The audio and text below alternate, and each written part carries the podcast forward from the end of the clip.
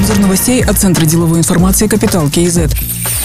Самрукэнерго утвердили годовую финансовую отчетность компании за 2021 год и приняли решение направить часть чистого дохода на выплату дивидендов единственному акционеру фонду Самрук-Казна. Чистый доход Самрукэнерго за прошлый год составил 15 миллиардов 46 миллионов тенге. Из них более 2 миллиардов тенге или 13% направят на дивиденды. 13 миллиардов тенге или более 86% оставят для реализации крупных проектов.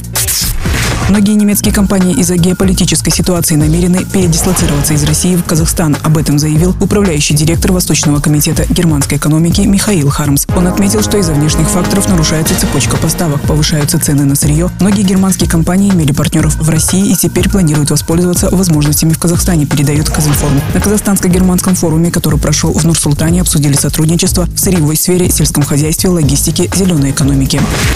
18 мая начнется прием заявок по городской программе «Алматы же старые». Сдать документы претенденты на льготную ипотеку должны до 1 июня. Участники программы могут получить льготные займы под 5% на сумму до 18 миллионов тенге. Первоначальный взнос составит 10%, срок 25 лет. Купить можно жилье на первичном или вторичном рынках. Аким Алматы Ербулат Досаев отметил, что тысячи молодых семей будут обеспечены жильем, среди которых граждане наиболее востребованных профессий бюджетных организаций. Это медицинские работники, учителя, преподаватели вузов и НИИ, сотрудники сферы сферы культуры и спорта, журналисты и работники в сфере социальной защиты населения и правоохранительных органов.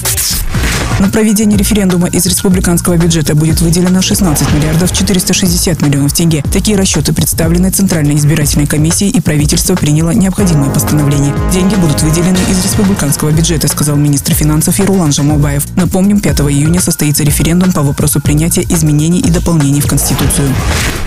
Торги по передаче в доверительное управление с правом выкупа аэропорта Петропавловска в очередной раз не состоялись, так как не было зарегистрировано ни одного участника. Информация об этом размещена на портале госреестр.кз. Напомним, стартовая цена составляла 2 миллиарда 800 миллионов тенге. Это в два раза ниже стартовой цены, по которой планировалось передать аэропорт в доверительное управление в марте текущего года. Тогда имущество аэропорта оценили в 5 миллиардов 600 миллионов тенге. И также не было желающих участвовать в торгах. По данным Госреестра, аэропорт находится на балансе управления пассажирского транспорта и автомобильных дорог Акимата Северо-Казахстанской области.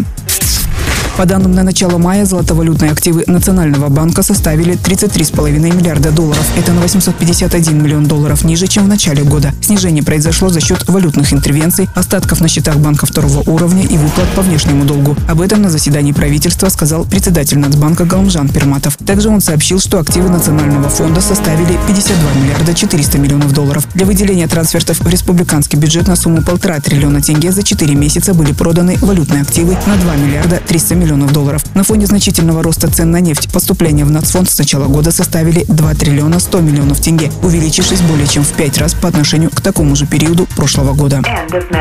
Другие новости об экономике, финансах и бизнес-истории казахстанцев читайте на Капитал Киезет.